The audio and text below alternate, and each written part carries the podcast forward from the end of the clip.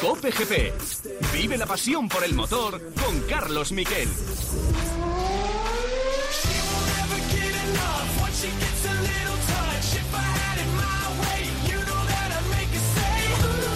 Hola, ¿qué tal? Buenas tardes, bienvenidos a Cope GP. Una semana intensísima de información del motor en la que hemos tenido muchas cosas y sobre todo hemos hablado con mucha gente con este nuevo modelo, el trabajo desde casa. Es decir, estás en casa con tu ordenador y puedes hablar con Luis Hamilton, puedes hablar con Esteban Ocon, con David Ebrivio, eh, en fin, con el eh, también presidente de Alpine, con, eh, con Rossi, Lauren Rossi, en fin, Valtteri Bottas. Bueno, hemos tenido un poco de todo. Os puedo contar de lo que he hablado con Hamilton, que le he preguntado sobre qué español va a estar más cerca de él y me ha dicho que bueno, que no lo sabe, que bueno, a lo mejor Ferrari ha mejorado, no se ha mojado sobre Alpine y también es verdad que le cambié un poco el paso, porque Lewis Hamilton lo que quiere sobre todo este año es mejorar o que mejore la diversidad en la Fórmula 1. Eso es lo que quiere mejorar Lewis Hamilton y es su gran objetivo. Luego ya dice que por los trabajadores de Mercedes estaría bien ganar el título, pero lo primero es la diversidad y de hecho la primera pregunta en la rueda de prensa se la hizo un periodista eh, negro, que eh, curiosamente le preguntó por esa fundación que eh, va a hacer o que está haciendo Lewis Hamilton con Mercedes, con un coche que este año va a ser negro y el año que viene volverá a ser plateado. Porque se han presentado el Mercedes, se ha presentado Alpine, se ha presentado Aston Martin, solo nos queda el Ferrari el próximo miércoles. Y han vuelto las motos, así que vamos ahora mismo con los titulares.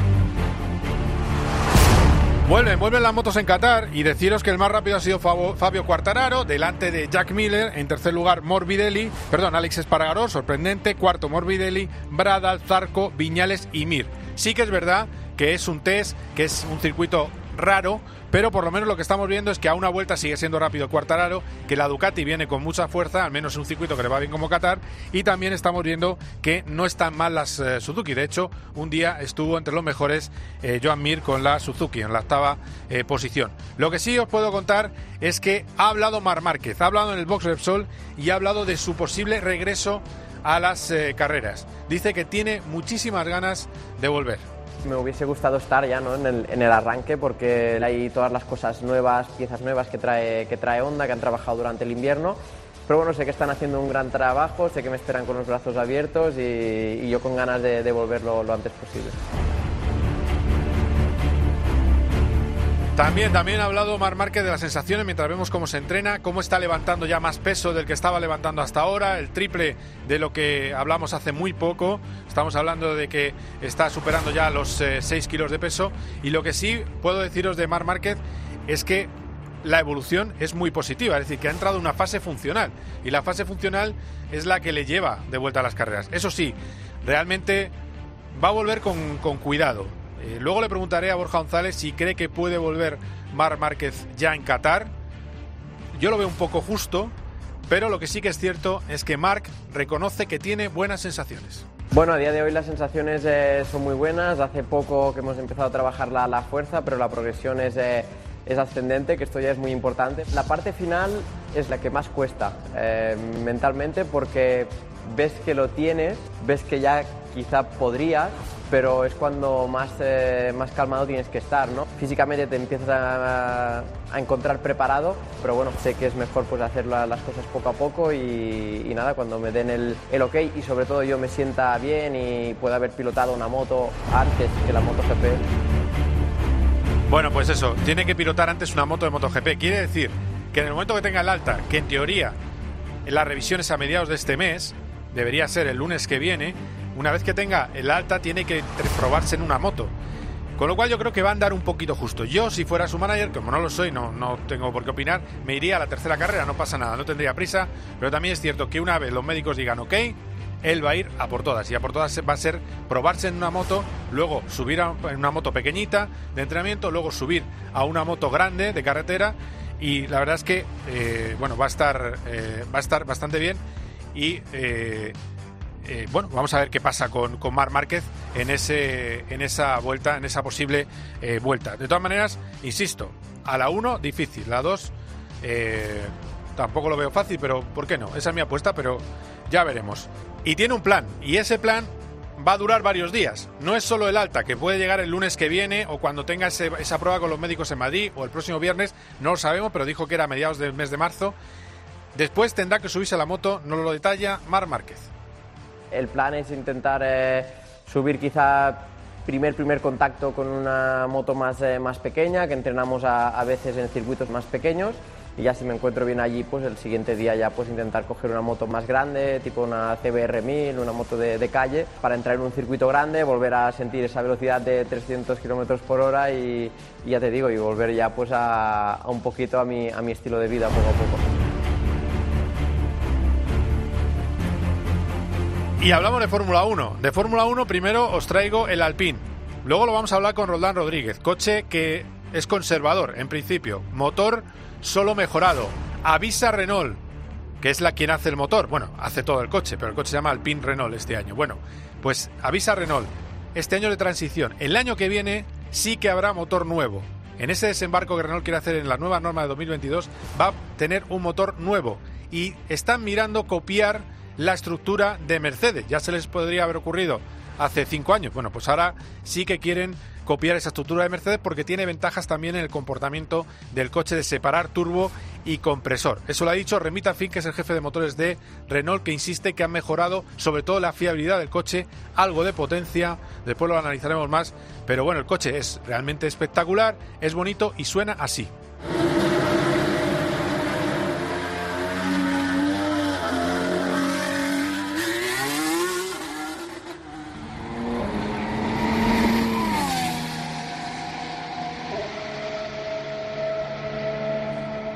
Y luego está el tema Hamilton. El tema Hamilton pasa lo siguiente. Louis Hamilton dice, Toto Wolff, su jefe, que ha renovado por un año porque tardaron en poder hablar, porque no tenían tiempo y era lo más fácil, que ya hablarán más adelante.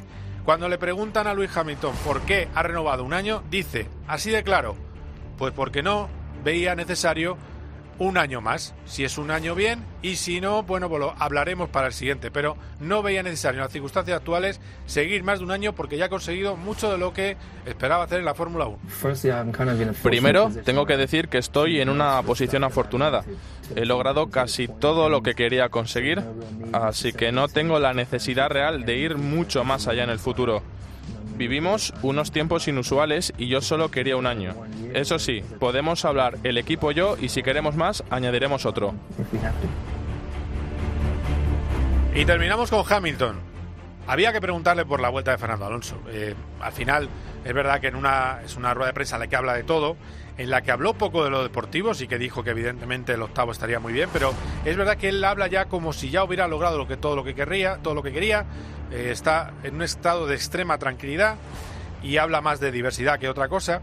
Y había que preguntarle por la vuelta. Y le pregunté a Hamilton si creía que Fernando Alonso podría ir más despacio o podrían afectarle volver con 39 años. Y esto es lo que me dijo. No deberías preguntarme eso. Yo no he llegado a esa edad todavía, así que no sé qué problemas tienes cuando llegas a los 38. ¿Tiene Fernando los 40? 39, 39. Estoy seguro de que está bien. Bueno, está seguro de que está bien. Evidentemente, Luis tiene humor inglés y, eh, pues como pasó otras veces que le han preguntado, siempre la tira. Tiene 40, tiene 40. Bueno, pues Luis tiene tres años y medio más que tú. Vamos, a, y lo sabes, pero no pasa nada. Eh, en cualquier caso, es el gran favorito con un coche el W12 maravilloso, que el único que se le parece es su fotocopia de Aston Martin, que también es un coche que promete ser un avión y dominar con mano de hierro la clase, la clase media. Si no está inspirado Red Bull, podría ser incluso el segundo de la parrilla. Después le pido la clasificación a Roldán Rodríguez en un programa de lujo en el que vamos a tener una entrevista con el gran debutante de este año de MotoGP, con Jorge Martín, campeón de Moto 3, y también con nuestra Cristina Gutiérrez, que es eh, bueno pues eh, Lady Dakar, que ha hecho un Dakar magnífico, que ha ganado una etapa y que además en muy poco, a finales de marzo, también justo a finales de este mes, se va para Arabia Saudí porque va a hacer su primera carrera junto a Sebastián Loeb en la Stream E, esa competición de buggies eléctricos en la que compiten también Carlos Sainz y Laia San. Quedaos ahí, esto es Cope GP. Cope GP. La realidad que te rodea se puede mirar. Más de la mitad de las empresas españolas tuvieron pérdidas. O se puede observar como hace el escritor Lorenzo Silva de lunes a viernes a las 4 en La Tarde de Cope, con Pilar Cisneros y Fernando de Aro. ¿Podrías estar trabajando en una empresa zombie sin saberlo? Una empresa zombie es aquella que solo consigue sobrevivir a base de refinanciar su deuda. Lorenzo Silva, buenas tardes. Buenas tardes. Siempre cuento a esta hora en el programa con tu mirada. Es sobrecogedor, sobre todo para quien pueda tener alguna intuición de que la empresa para la que trabaja. Porque lo que te rodea es mucho más que información. De lunes a viernes el mejor entretenimiento lo escuchas en la tarde de Cope.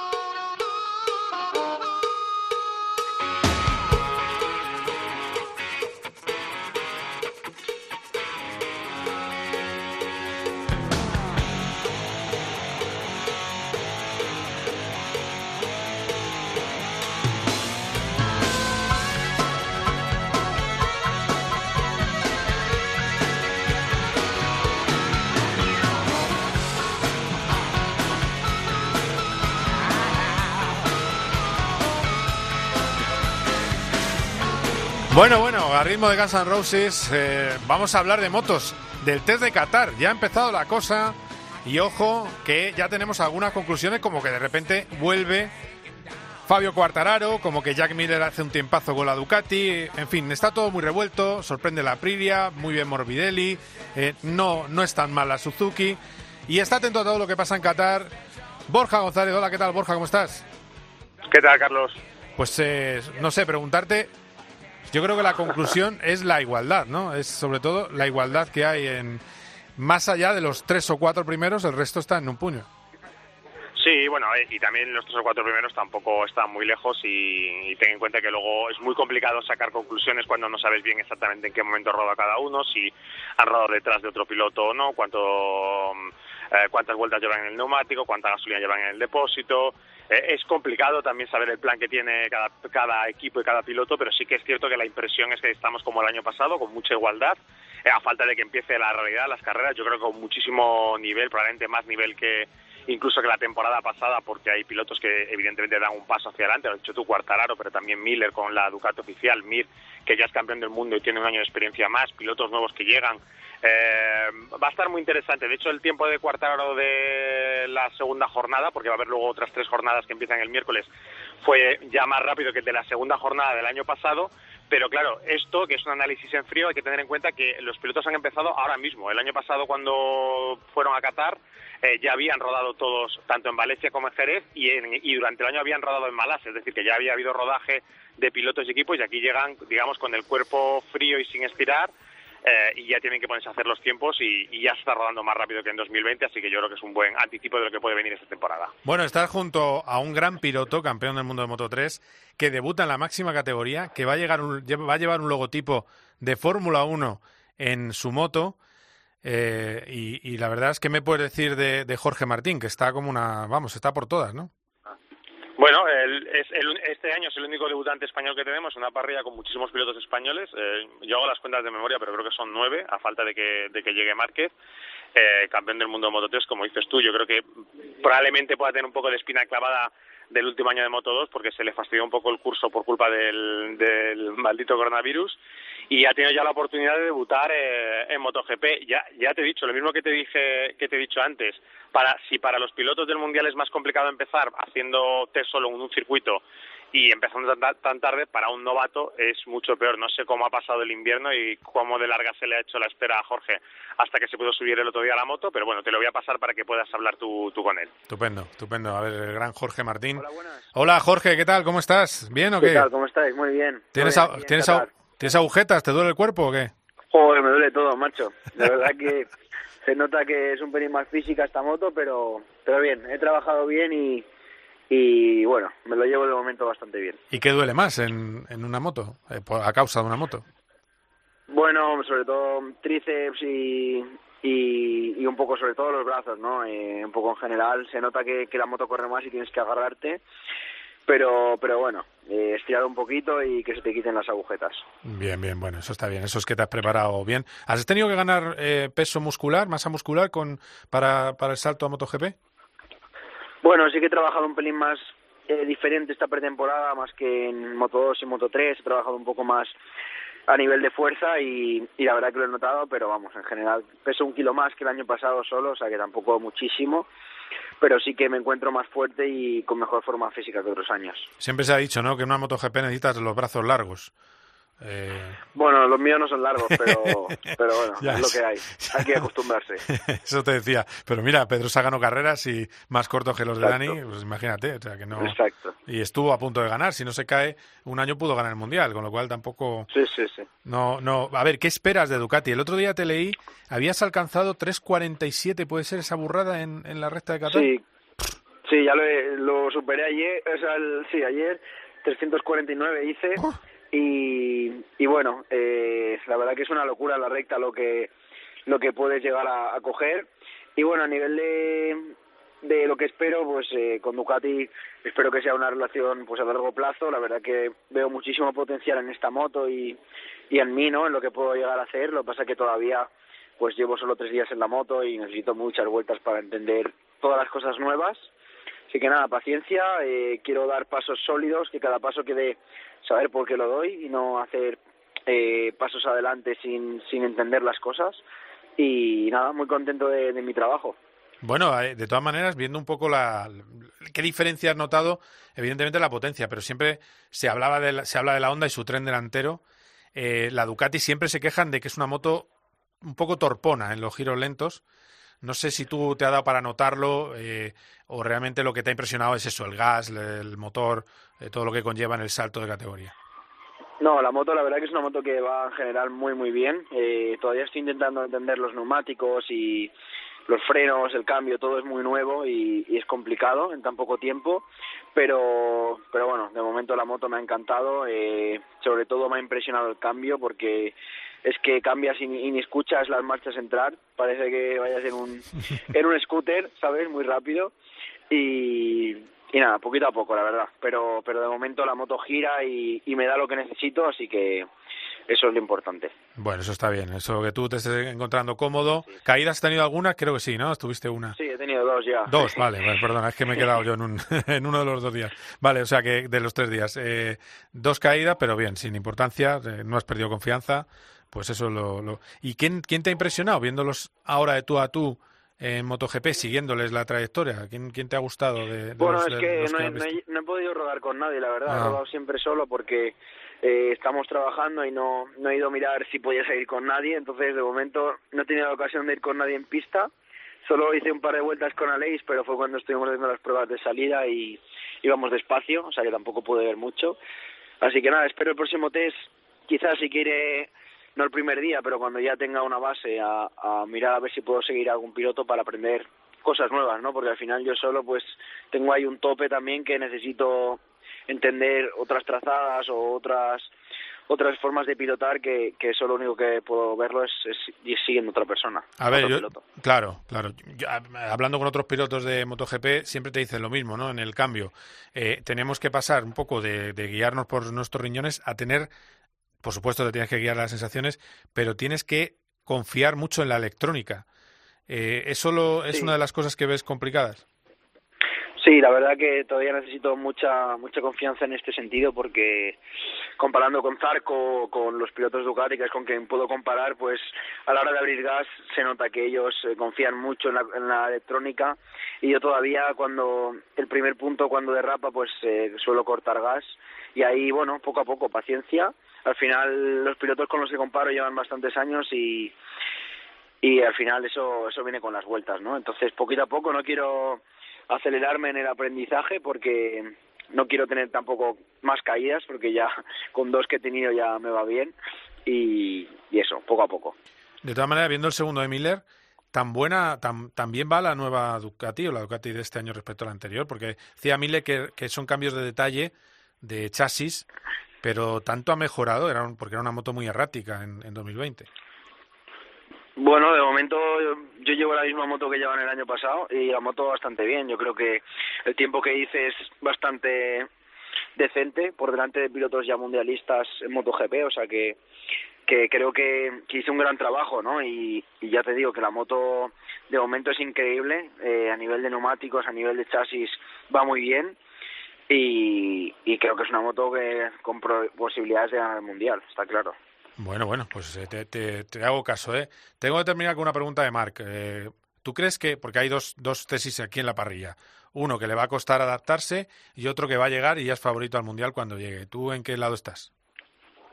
Eh, bueno, yo la verdad que al final es especulación todo, ¿eh? No podemos, no puedo decirte nada sobre este tema porque no sé, no sé cuándo volverá, no, los, no, los, no lo sabe nadie aquí en el Pado, casi nadie y, yo menos. Entonces, cuando él esté pronto volverá, si vuelve pronto está claro que puede, si se encuentra bien, pelear por el Mundial y si no, pues con calma coger, coger otra vez el ritmo para el año que viene, pues estar ahí para ganar. Bueno, te cambio la, el enunciado. Eh, cuando tú has tenido lesiones eh, gordas, que algunas has tenido bastante importante, ¿te ha costado el coger el punto? Pues no, la verdad, yo siempre que he tenido una lesión he vuelto pronto y he vuelto rápido y si lo he hecho yo, pues seguramente también podrá, ¿no? Entonces, eh, lo único que veo así es que Atar lleva un año parado, que eso se notará, pero al final eh, es, es el mejor que hay ahora mismo y, y cuando vuelva pues estará, estará ahí. Bueno, Jorge, pues, eh, pues nada, a ver si vemos esa escalada de San Sebastián de los Reyes en el Mundial, que siempre me gusta decirlo porque, porque yo soy de Alcobendas, yo siempre te lo digo, Mira. hay un poco de rivalidad ahí. hay, rivalidad, ¿eh? Que, los de Alcobendas y San se quedaban en el, en, el, en el campo que había en medio, que es la, la, Avenida de España, quedaban en el campo que había en medio a tirarse piedras. Eso hace pues muchos años, ¿eh? Pero bueno. Eh, bueno, ahora espero que haya mejor relación. Exacto. Jorge, que un abrazo muy fuerte, que vaya muy bien, gracias. Venga, hasta luego, chao, chao. Chao, chao. Eh, la verdad es que es un, es un personaje estupendo y un piloto valiente, así que vamos a ver si le va bien y sobre todo no entra en la dinámica negativa. Tiene razón cuando dice que no hay que caerse mucho al principio, porque la falta de confianza se ha llevado por delante a muchos pilotos, ¿verdad, Borja? Sí, sí, bueno, eh, a ver, em, empezar con caída no es lo que no es lo que le, gusta a nadie, sobre todo si tienes un poco tiempo de trabajo por delante porque te puede mermar la confianza y te quedas sin tiempo para para recuperarla. También hay caídas y caídas y caídas. Esto eh, sobre todo prima más sobre los pilotos que tienen dudas. Eh, las dudas las tienen evidentemente los novatos porque tienen que probar sus motos y luego las dudas pues las tienen también los que hacen algún cambio de marca, etcétera, etcétera. Bueno, es un poco la, la tónica general que, que, mantienen todos en estos test, pero también te digo, eh, con, con tan poco tiempo, con un circuito como este tan extraño, con el viento, el frío, eh, repito siempre lo del frío, que a la gente le parecerá raro porque está en el desierto, pero es verdad, hace bastante, bastante frío y la humedad también, que también sonará marciano estando en el desierto, pues que está pegado al mar. Bueno, pues con todos esos condicionantes, al final el piloto no tiene más remedio que en algún momento forzar y porque ahí, ahí es donde se entiende el límite de la, de la moto, el que no la tiene cogida por la mano y bueno, pues ahí es donde se incrementa mucho ese riesgo de caída. Pues sí, pues sí, eh, la verdad es que sí. La, eh, mira, vamos a escuchar a Paul Espargaró y te voy a preguntar ahora por él, porque es una de las grandes dudas de este comienzo de temporada y también te voy a preguntar por Mar Márquez. Este es Paul Espargaró hablando de sus dos primeros días en Honda. Nosotros tenemos mucho más que mejorar y lo bueno es que Estefan está yendo rápido, que está dando una información muy, muy importante para todos y está poniendo el target en un límite bastante bueno, ¿no? Está de los cinco primeros, si no me equivoco, y eso es, es una pasada para poder comparar data. Así que bueno, eh, si mañana tuviéramos otro día, yo creo que mejoraríamos de la misma manera que hemos hecho y bueno, poco a poco pues me voy adaptando, estar a siete, décimas el segundo día con prácticamente 100 vueltas o 115 vueltas en el circuito lo hubiera firmado sin duda y el ritmo es, es aún mejor de, de la vuelta rápida para hacer una vuelta se necesita conocer mucho los límites de la moto y eso es lo que aún me falta. Así que estoy contento y soy positivo. Bueno, Nosotros pues tenemos mucho más. Está contento y satisfecho eh, Paul Espargaró, está muy contento. Luego bajó un poco más, se quedó en al final, creo, en, si no me equivoco, medio segundo, más o menos, de, eh, de Bradal. Eh, pero bueno, mm, no sé, ¿cómo, ¿cómo ves esa adaptación? A la, medio, medio segundo. ¿Cómo, ¿Cómo ves esa adaptación a la diabólica Honda? Bueno, has estado hablando tú del tema de la caída. Yo creo que él tenía muy en mente no caerse todavía, es decir, probar, el, eh, entender bien la moto sin volverse loco con los cambios y, y tratar de también de eso, de, de, de, comprender cuál es la filosofía, cuál es el espíritu de esa moto. Por lo que él dice, pues eh, lo va pillando, hay diferencias respecto a la, a la KTM y no se cayó, que era ese, ese uno de sus objetivos, pudo hacer esos dos días completos. También ayer reconocía cuando habló con la prensa que, que tampoco había tenido ningún susto, que él está muy acostumbrado a que cuando tenía que hacer un tiempo rápido con la KTM tenía que ir a, un límite que le llevaba siempre a estar al borde del desastre y aquí dice que no llegó a rozarlo en ningún momento. Y luego está esa otra parte que, que ha comentado Paul, que es la, de, la del buen rendimiento de Bradel, que es el piloto de pruebas que está um, ocupando el lugar de Marc Márquez, aunque aquí está como piloto de pruebas tal, cual, es decir, si Marc no corriese en la primera carrera del año o en la segunda carrera, sí que sería Bradel el sustituto, y Bradel fue muy rápido. Les costó un poquito más a, a Márquez y a Alex Márquez y Ana Kagami, tuvieron caídas, de hecho caídas muy fuertes, los dos, sin problemas físicos, pero destruyeron cada uno una moto, eh, lo que da la señal de, de lo complicada que puede ser esta moto, y yo creo que será interesante ver qué es capaz de hacer Paul en, en estos próximos tres días y así que más eh, prueba de fuego, ahí ya entiendo que él tendrá que ir a, forzar un poco más. Él, siempre habla de que probablemente la caída sea la que le enseñe dónde está el límite de la moto y bueno, pues eh, no me extrañaría nada que ese sea el siguiente paso, que puede parecer un poco macarra, pero, pero al final funciona esto un poco así para poder entender bien, sobre todo esa parte del tren delantero que siempre se, ha dicho muy crítica, pues eh, tendrá que ir viendo hasta dónde llega, hasta dónde le deja frenar la moto, cómo le deja hacer el paso por curva y bueno, pues sobre eso tendrá que trabajar. Aparte también los, las nuevas motos, y esto vale también por Jorge Martín, los botones son diabólicos, están por todas partes, eh, cada palanca va para un sitio, todo el mundo hace la, moto a su manera y incluso eso para un piloto es un estrés porque tienen que aprender muchísimas cosas, electrónica, etcétera, etcétera, más evidentemente un novato que uno que ya tiene experiencia en MotoGP, pero aún así con los cambios se necesitan muchas vueltas que no las hay este año yo creo que es un poco a lo que he dedicado estos dos primeros días. Bueno, pues a ver, a ver qué pasa con, con Paul Espargaró en estos primeros días ventosos, raros, como dices tú, que hemos visto a Pri arriba. Yo Sí. Aprilia estaba arriba tantas veces eh, cuando no debe, que tampoco... Sí, pero, está, pero también te digo que esta, vez es Aleix que suele ser bastante eh, caliente en el sentido de cuando la cosa le va bien se pone muy contento y suele ser como muy eufórico. Esta vez eh, ha sabido, digamos, atemperarse y poner los pies sobre el suelo y, el, y realmente está yendo muy rápida la moto en todas las salidas, en tandas con neumáticos usados, con neumáticos nuevos, rodando solo. Mm, lo dices tú, ha pasado en pretemporada y luego llega la temporada y pasan cosas, el motor no va como tiene que ir, hay que caparlo, etcétera, etcétera. Pero bueno, de momento la verdad que la sensación es bastante mejor que la del año pasado. La Suzuki también se mantiene en el punto en el que estaba y se nota ese extra de madurez también de Mir y también de Rins, que, que sabe que tiene una tarea importante este año. Y la Yamaha también, que les costó un pelín el primer día, también parece que, que, que ha mejorado. Están todavía intentando entender cuál es el chasis bueno, ese nuevo chasis que han preparado que se parece un poco más al 2019 que lleva Morbidelli a Rossi no le termina de convencer, que ha sido una de las decisiones del test. Eh, Viñales y Cuartaro ya le van pillando el punto. Bueno, yo creo que en general todas las fábricas tienen mucho para esos tres días, pero también con muchas conclusiones positivas para poder seguir trabajando.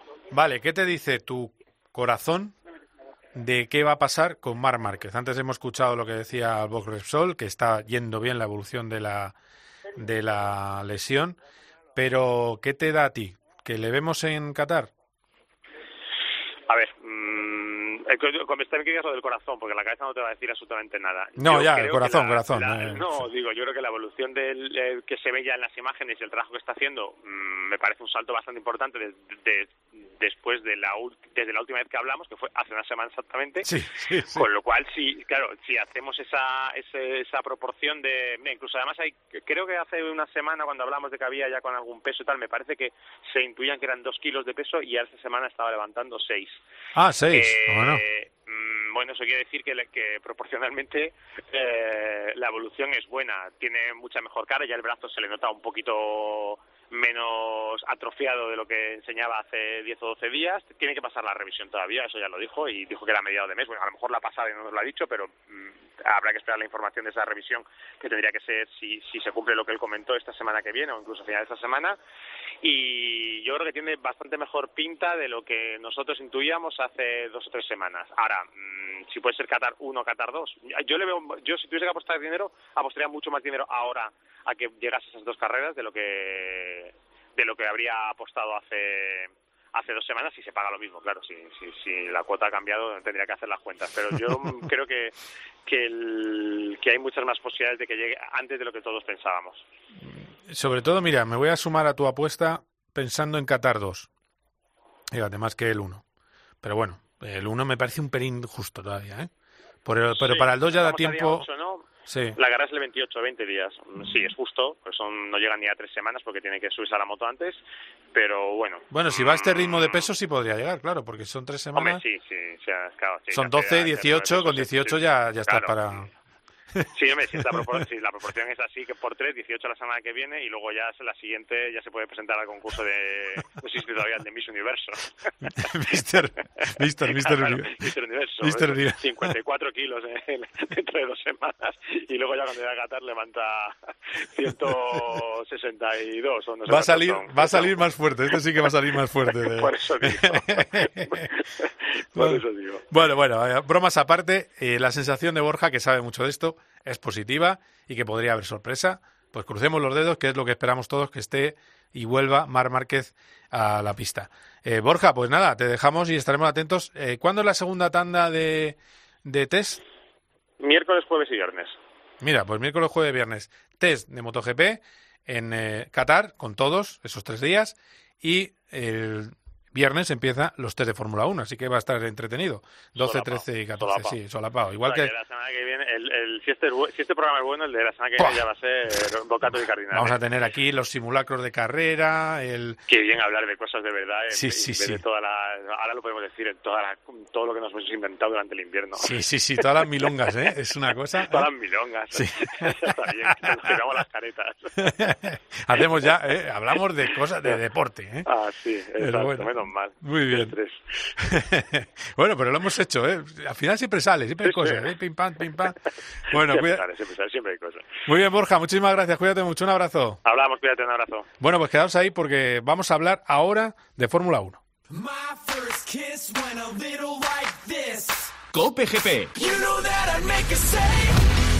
Escuchas Cope porque es más. ¿Vosotros alguna vez le habéis pillado el truco a un mago? Sí. Eh, ¿Cómo? Sí, sí, yo también. Pero a Copperfield, ni más ni menos. Es más entretenimiento y son las mejores historias. Superación, lucha, ganas de salir hacia adelante.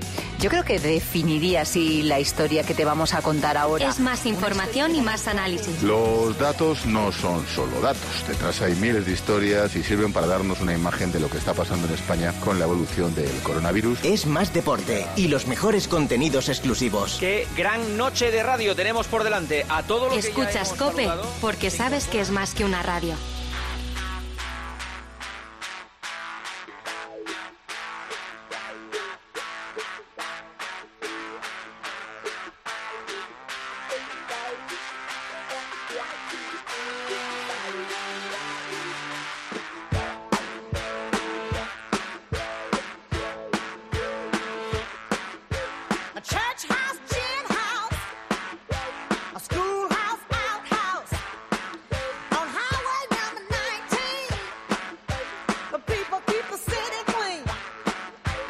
Hablamos de Fórmula 1 y hablar de Fórmula 1 es hablar de todo lo que se ha presentado hasta ahora. Entre ellos, el Alpine, el coche del regreso de Fernando Alonso. De hecho, es el coche más bonito de lo que llevamos visto hasta ahora porque hemos visto el mismo día se presentaron el Alpine y también el coche de Lewis Hamilton. También tuvimos ese Mercedes de eh, Hamilton. Y al final, la decoración más bonita, aunque parezca mentira, es la decoración del Alpine A521. Fernando Alonso no habló en la presentación, sí que dijo que está a tope, que va por todas.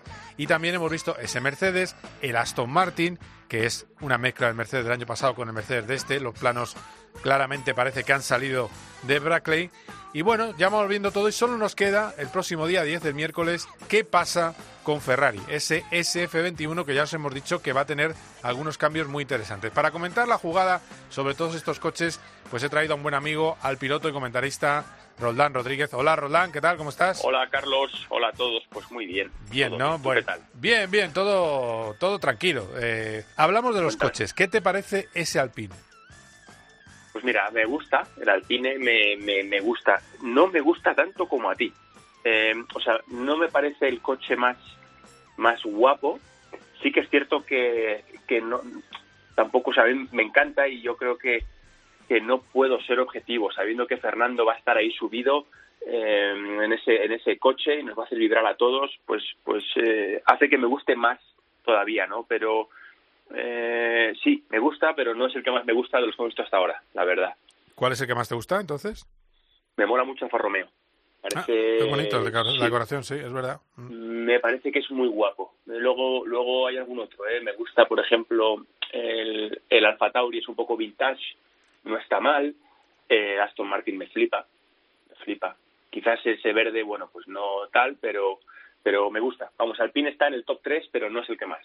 Ah, o sea que te gusta más eh, Alfa Romeo y Aston Martin. Sí, correcto, sí. Vale, tu, tu clasificación sería Alfa, Aston Martin, eh, Alpine. Me parece a mí que la clasificación de, de cuál corre de los tres más va a ser eh, Aston Martin y luego ya. Muy decepcionante la decoración de Mercedes, con tanta letra.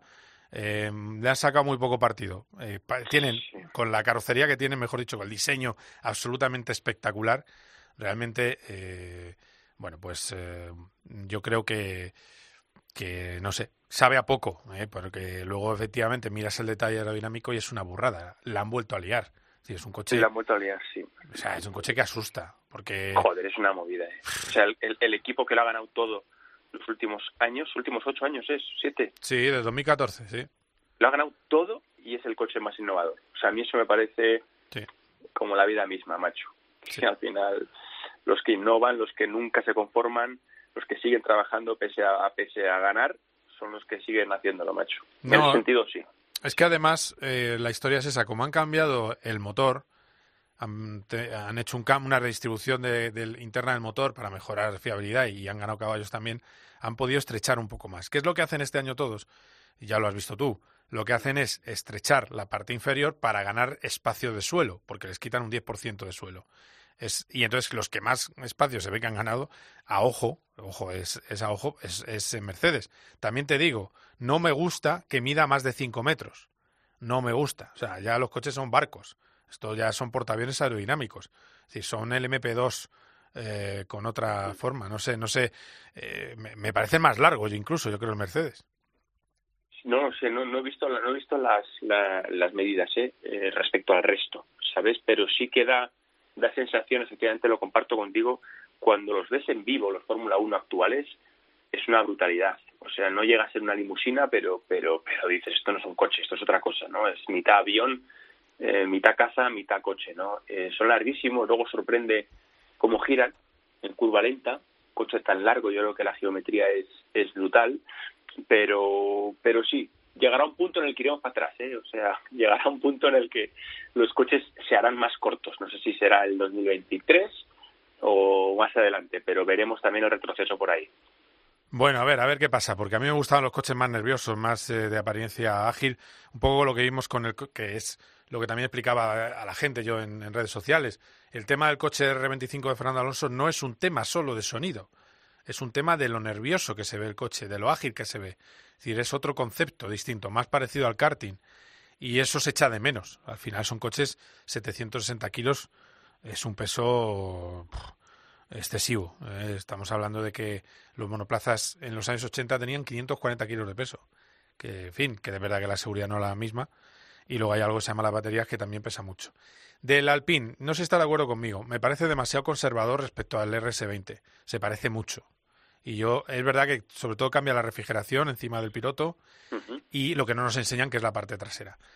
Pero el coche, eh, sí hay un poco de cura de adelgazamiento también, de los pontones y de la tapa motor, o sea, no la tapa motor de los pontones, porque la tapa motor es más abultada, pero eh, no sé, no, no aporta nada especial y eso me preocupa. Además, teniendo en cuenta, también me preocupa que el motor va a ser exactamente, eh, va a ser un motor solo mejorado en fiabilidad y algo en caballos. No va a ser un motor nuevo, ni prometen 30 caballos, ni mucho menos 35 como, como me han contado a mí que promete Ferrari. Se habla de 40 Honda. El caso es que el motor va a ser muy parecido al del año pasado y si los demás cumplen lo que prometen, se pueden quedar atrás de una manera tre- tremenda.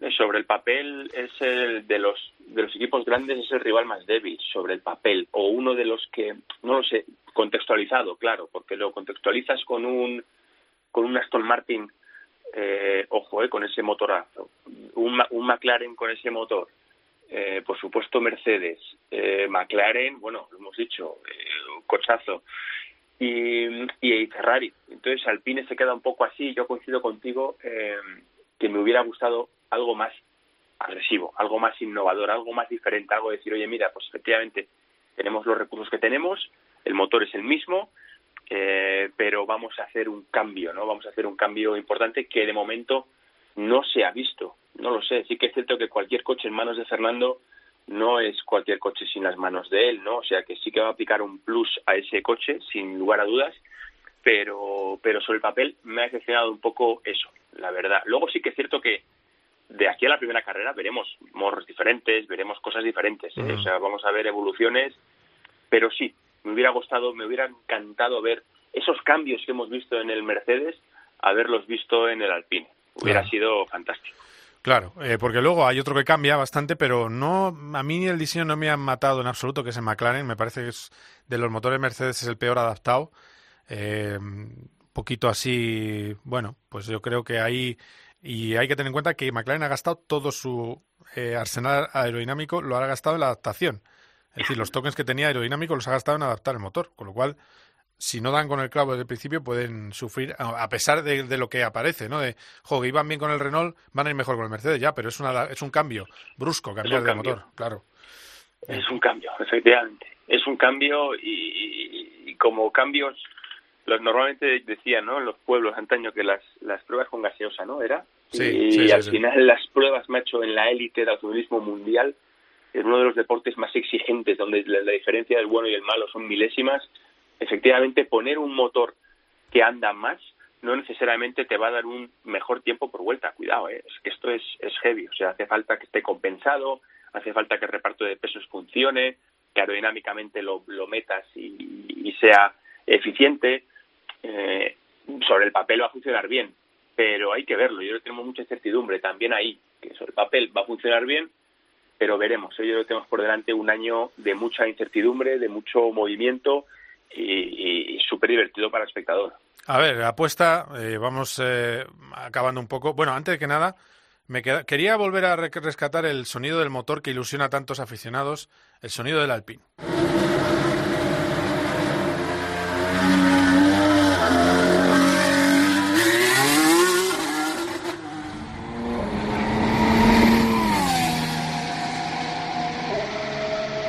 Bueno, esa es la recta de Silverstone eh, estaba pasando Esteban Ocon. Estaba previsto para ese filming day que hicieron el miércoles pasado, estaba previsto que estuviera Fernando Alonso, no ha podido estar porque eh, por esa recuperación de su de su lesión, aunque va a estar en la en los test de pretemporada. Eh, bueno, ya lo hemos hablado de Alpine, lo que puede deparar y te pido ahora para terminar que me digas antes de los coches en pista, con lo cual esto tiene una dificultad. ¿Cómo ves el ranking para la temporada? Por el feeling, la sensación de piloto, lo que te da viendo cada monoplaza. Pues mira, yo puse el otro día en las redes sociales algo que, que lo puse un poco para, pues eso, para crear un poco movimiento, ¿no? Y polémica, eh, diciendo que si el Aston Martin iba a ser el equipo subcampeón, ¿no?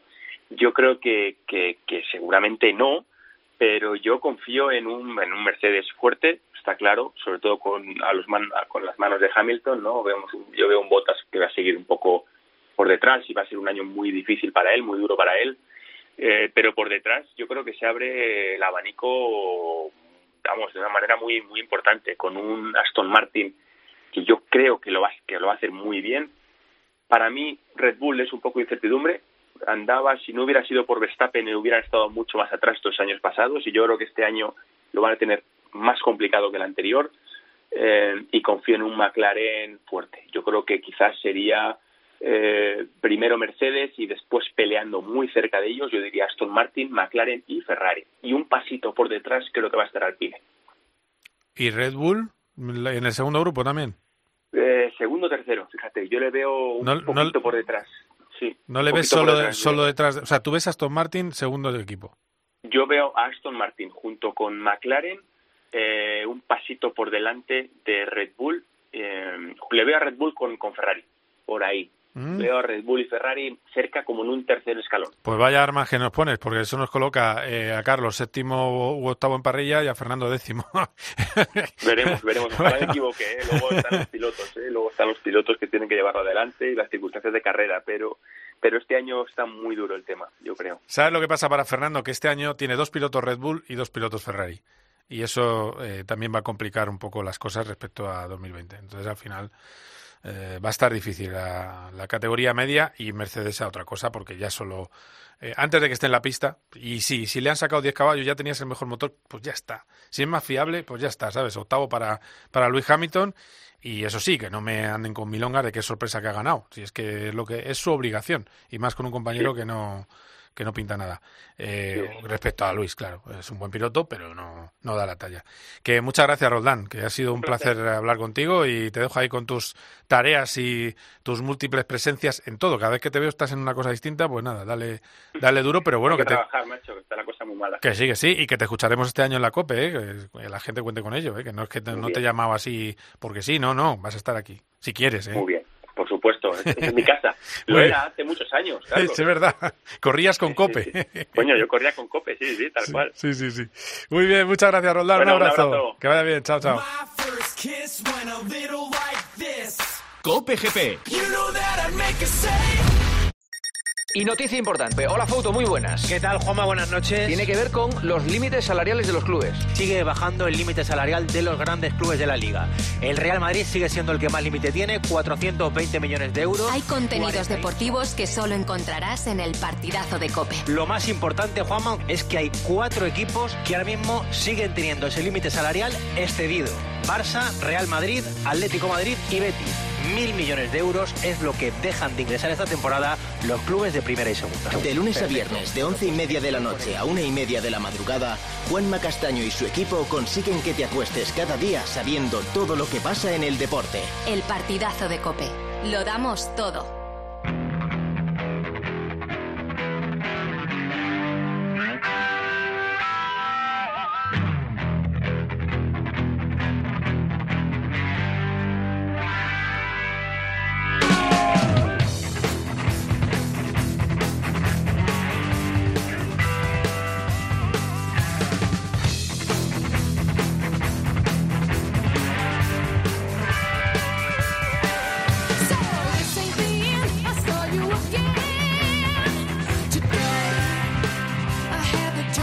Hoy es 8 de marzo, Día Internacional de la Mujer, y traemos a una mujer que es un ejemplo de superación y de luchar de tú a tú con los hombres desde pequeñita. Eh, mira que son buenos, me dijo su, padre, qué buenos son mis hijos conduciendo, pero la mejor siempre fue Cristina. Cristina Gutiérrez, hola, ¿qué tal? Buenas tardes, bienvenida a COPGP. Hola, buenas tardes, ¿cómo estáis? Pues bien, bien, supongo que estás ya descontando jornadas para, para irte a Arabia Saudí a competir en la streaming y a, bueno, a estar con ese equipo de Luis Hamilton junto a Sebastián Loeb. Sí, la verdad es que ya falta muy poquito. Eh, tengo pensado volar hacia allá el 28, eh, con lo cual ya, como dices, eh, ultimando detalles con el equipo y demás, así que muy muy contenta. Porque ¿qué has hecho estos días para un poco mantener un poco la cosa viva? eh, las manitas calientes, digamos.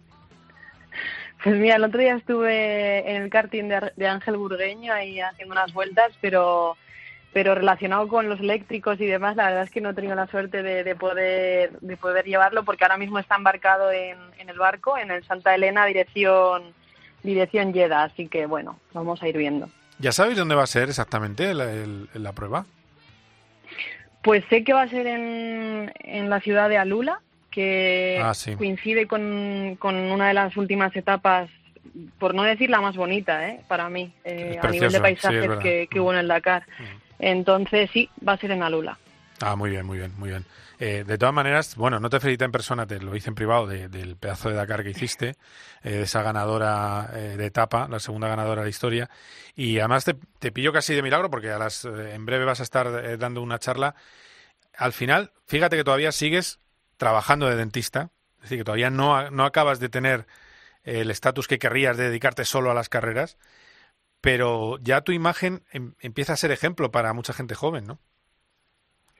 Sí, a ver, al final, bueno, eh, generé una carrera profesional porque nunca sabes si este mundillo al final es muy complicado y, y bueno, eh, son muy pocos los afortunados que tienen la suerte de vivir de esto, ¿no? Entonces, bueno, pues eh, no me lo planteé, simplemente hice la carrera y me puse a trabajar como cualquiera de, de nosotros. Y, y nada, ahora la verdad es que este año se están dando bien las cosas. Eh, la suerte que tengo es que es una empresa familiar, con lo cual me da la posibilidad de, bueno, de organizar un poquito las agendas y de y de desahogarme cuando, cuando, cuando lo necesito. Con lo cual, bueno, pues hasta el momento me siento una afortunada. A ver si de aquí a unos meses pues tengo que dejar eh, algún día de trabajar o lo que sea, pero de momento lo llevo bien. Sí, o sea que sigues en la consulta, pero, pero lo puedes compaginar perfectamente. Y, y es eso, de, del empaste a Sebastián Loeb. Es así la vida, ¿no? Es- Oye, nunca sabes si lo va a necesitar un empaste. Cosas peores habré, habré visto, pero sí, la verdad es que es curioso y la gente cuando se entera de un lado como del otro eh, se sorprende. Así que bueno, muy, muy gracioso. Oye, mira, ya que estamos hablando de, de- de dentistas, me estoy saltando un poco el guion que tenía pensado, ¿eh? pero, y que tengo aquí escrito, pero eh, claro, tú como especialista, eh, viendo el pronóstico que ha tenido Fernando Alonso, su accidente, esa rotura de dos dientes, habrá necesitado ayuda vuestra, de, de alguien de, de la especialidad, claro. Y, y Claro, sobre todo, y lo sí, que te pregunto es, es si duele tanto como, como yo creo que debe doler. Sí. A ver, no sé realmente el pronóstico real porque sí que he oído como muchas cosas, pero no sé al final lo que lo que fue realmente. Sé que una fractura de mandíbula, pero bueno, hay muchos grados de fracturas, puede ser una fisura una fractura entera. Eh, si es una fractura entera, ya digo que duele y, y ha tenido que estar comiendo líquidos bastante tiempo. Eh, no sé si será una fisura, que es un poquito menos. Lo que sí sé es que, bueno, que, que, ha tenido suerte porque se le ve más o menos bien y yo creo que va a estar listo para empezar, o sea que, que contenta. Sí, es el maxilar superior, es eh, donde ha tenido la, la fractura.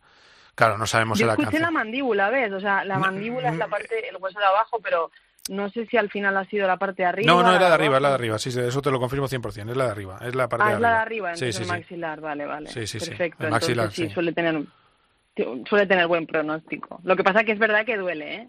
Y cuando y las fuerzas G cuando en el casco las note le, le molestará un poquito. Mm, Es bueno saberlo, porque eh, al final resulta que eh, todo va bien, pero hasta que no se suba el Fórmula 1 el día 12 o 13, cuando le toque, no sabrá exactamente cómo se encuentra. Eso está claro, ¿no? Porque la fuerza G no las puede simular en ningún sitio. Entonces, eh, esa es un poco la, la clave. Mira, pues me has dado una clase que me viene muy bien saberlo. Habrá que estar atentos cómo se encuentra Fernando después de ese primer día, cuando se someta a los zarandeos, ¿no? Porque al final eh, bueno, he hablado con otros especialistas de, de maxilofacial y hablaban de que para que vaya más deprisa suelen poner una plaquita de titanio después de, detrás del Sí. maxilar y que, y que se le queda para siempre, que me ha hecho gracia también. Digo, "Joder, pues fíjate Sí. tú. Eh, Sí, sí, sí. Es así, ¿no? Como se suele hacer, ¿no? Sí, eh, bueno, normalmente los ortodoncistas trabajamos con maxilofaciales, que en este caso son los que operan a todo el, todo el tema de, de huesos, de la cara y demás. Y bueno, eh, sobre todo que se habrá puesto en manos de los mejores y, y los tiempos de recuperación en deportistas como él y, y tan involucrados en la causa como él, pues seguro que, que se reducen a la mitad. Pero sí, eh, ponen placas de titanio y, y ahí se quedan para el resto de, de la vida.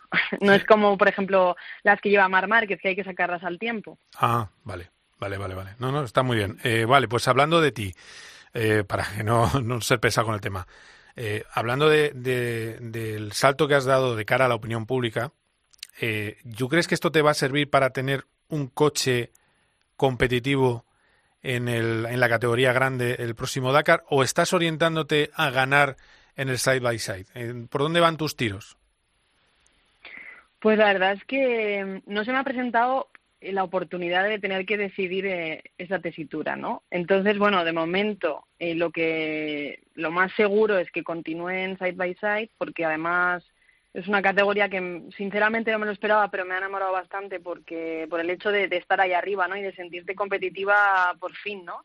Entonces, bueno, pues eh, cualquiera de las dos opciones, obviamente mi objetivo es estar en la categoría reina y poder luchar contra los mejores, pero si puedo seguir aprendiendo y, estoy en un equipo como el Red Bull Junior Team, pues mm, vamos, encantadísima, firmo ahora mismo. Entonces, bueno, pues el objetivo obviamente es hacer buenísimas etapas como este año y la verdad es que habiendo hecho las etapas que hicimos el año pasado y sabiendo más o menos dónde podemos estar, pues intentar luchar por un, por un podio no sería nada, nada mal, la verdad. Claro, y te tiene que además respetar un poco el coche, ¿eh? que la verdad es que te dio bastantes problemas técnicos y si no hubieras estado hubieras estado ahí. La verdad es que no solo el etapón que te marcaste, es que luego cuando volviste en, en la categoría, la mini categoría en la que estabas, también hiciste el, eh, ganaste una, una etapa, no solo la categoría side by side. O sea que el, el ritmo lo tienes, o sea, es una cuestión. Yo creo que haces bien, ¿eh? pero bueno, eso yo no soy tu manager, pero yo creo que es buena idea. Además, te ha dado mucha repercusión Red Bull y todo lo que vayas eh, haciendo, yo creo que es es construir en el futuro. Eres muy joven, eh, hay muchos Dakares, bueno, está... está... Yo, eso es. Yo creo que hay que ser inteligentes también, intentar no correr y aprovechar las oportunidades que vengan, pero también siendo realistas, ¿no? Y bueno, lo importante ahora es mm, dar los pasos correctos y yo creo que este sería un buen paso. Bueno, pues estaremos atentos, también estaremos atentos a ver qué pasa en ese streaming. Eh, dile a tu amiga Laia que deje de entrenarse tanto, que es que ahora ha estado en el hielo, que en fin, que vale, que es debutante, No pero... para la tía. sí, sí. Va a hacer más kilómetros en un mes que yo en toda mi vida. No, no, no. La verdad es que me alegro mucho por ella. Es un cambio muy importante para ella y yo creo que, que no esperaba menos. Eh, ella es una tía súper competitiva y Carlos mm, ya le conocéis. Entonces, bueno, pues están armando muy bien y ya veremos a ver cómo estamos todos por ahí. ¿De los test os ha quedado alguna idea de quién puede pitar más, quién menos, o, o realmente pues, es muy difícil?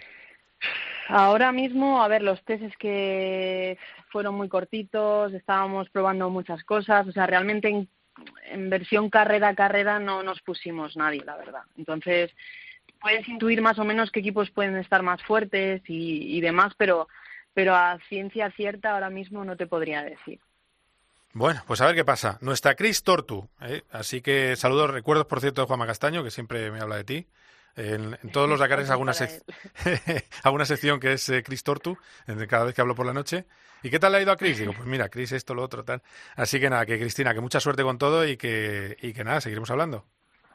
Gracias a vosotros y nada, eh, espero hablar pronto con vosotros y con buenas noticias. Ahí, ahí, ahí. Oye, ¿no tendrás otro anuncio pre- previsto? La otra vez que hablamos, te- al día siguiente estabas anunciando lo del, lo del Mini en, ¿Ves? en Fui buena y te lo dije. Me avisaste, pero no... Eh, de- sí, de momento, de momento no te puedo decir nada porque no hay nada, pero vamos, si, si algo sale ya te avisaré. Venga, perfecto. Muchísimas gracias, Cristina. Un abrazo fuerte. Venga, un abrazo, chao.